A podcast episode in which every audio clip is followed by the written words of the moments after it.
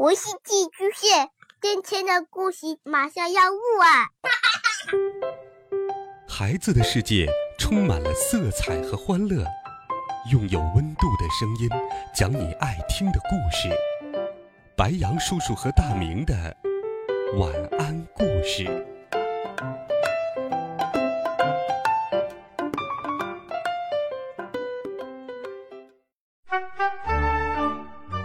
小朋友们、同学们，大家好，欢迎收听白杨叔叔讲故事。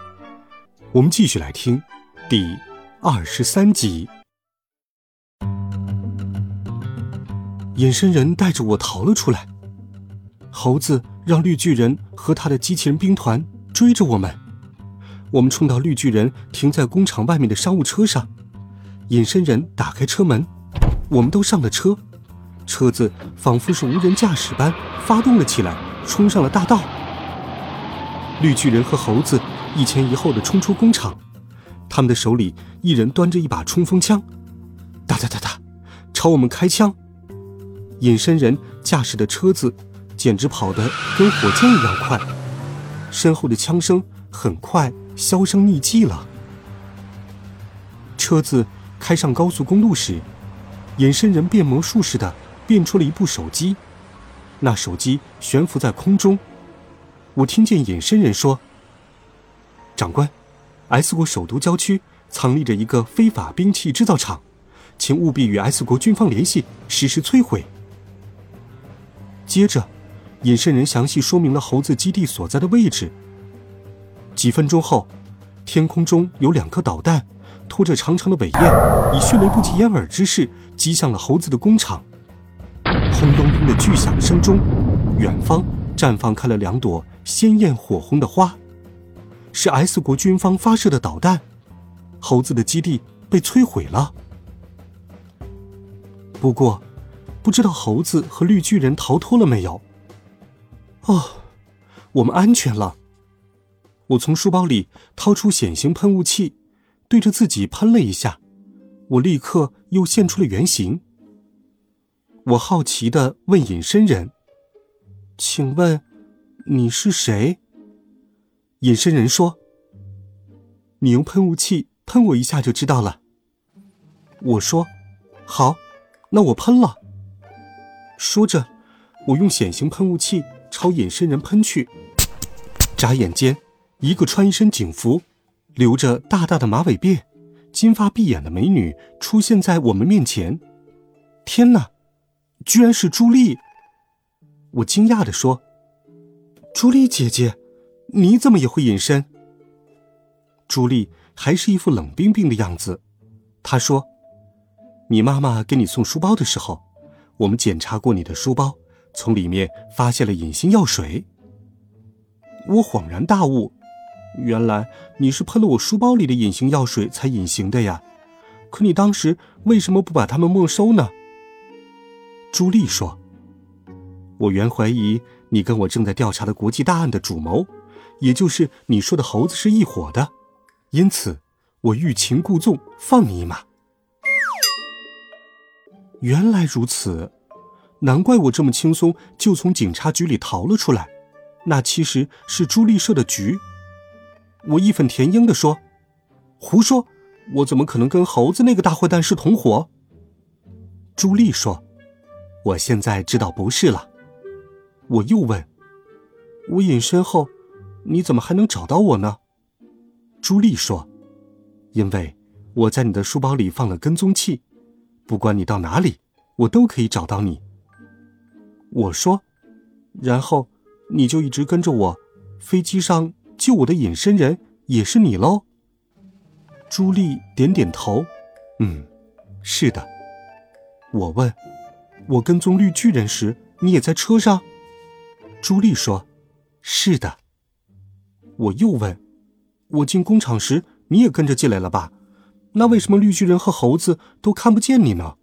他们都戴着眼镜啊，看得见我，也应当能看见你呀。”朱莉说：“在车上的时候，我坐在最后一排，身子一直趴着，绿巨人因此没有看到我。”进工厂后，我和你们隔着一段距离，你借猴子办公室的时候，我藏在门外听你们说话，等你们下楼梯时，我才进去。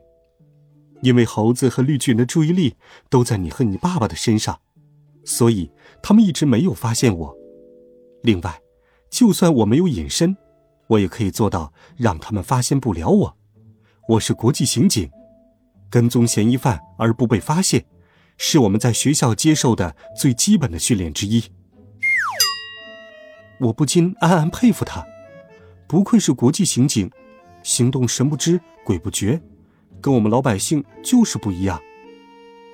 我叹了口气，心有余悸的说：“哎，多亏你一直跟着我们，要不然我就死定了。”朱莉说：“你也够勇敢，像个小男子汉。还有你爸爸，居然是个拇指小人儿。不过他竟然能做出隐形药水这样的发明，也真是个天才。”爸爸刚才一直待在我口袋里不说话。听朱莉这么夸他，脑袋噌的一下从我口袋里冒了出来。他得意地说：“呵呵，那是当然。”但是，他马上又变得很沮丧。哎，呃，不过麻烦也是我惹出来的，没什么值得夸耀的。说着，他又缩回我的口袋里，唉声叹气了。我问：“朱莉姐姐，我们现在去哪里？”朱莉说。去 S 国的国防部，猴子在 S 国有三处基地，我们目前只摧毁了一处，而且他刚才说过，将在十二小时内进攻 S 国，我们必须马上把这一消息通知 S 国的国防部长。我问：“你怎么能见到 S 国的国防部长？”朱莉说：“我是最高级别的国际刑警，跟 S 国军方和警方都有合作。”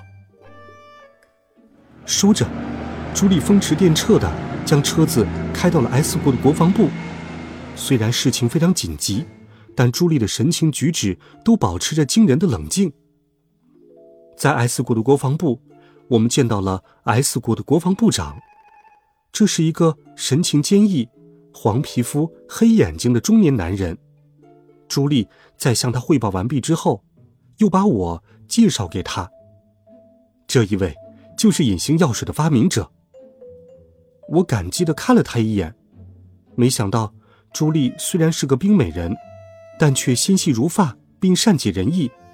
她没有暴露我爸爸的行踪，这对我爸爸是一种保护。当国防部长听说猴子在 S 国还有两个军事基地，并将在十二小时内指挥隐身兵团进攻 S 国，他忽然间站了起来。用严厉的眼光看着朱莉，问道：“消息准确吗？”朱莉说：“百分之百准确。”国防部长走来走去，我估计他是在考虑对策。这时，房间里正对着国防部长办公桌的一面墙突然变亮了，成了一个大电视屏幕。一个军人在屏幕上出现，军人有些惊慌地说。部长，我们在海上巡逻的虎鲨舰队遭到不明军事力量的袭击，已经全部沉没。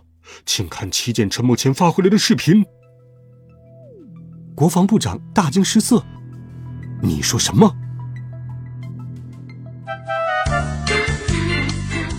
好了，孩子们，这一集好听的故事，白羊叔叔就给你讲到这里。如果你有想听的故事，欢迎给白羊叔叔留言，微信公众号。或者喜马拉雅电台搜索“白杨叔叔讲故事”，每天都有好听的故事与你相伴。温暖讲述，为爱发声。每天白杨叔叔讲故事都会陪伴在你的身旁。我们明天见，晚安，好梦。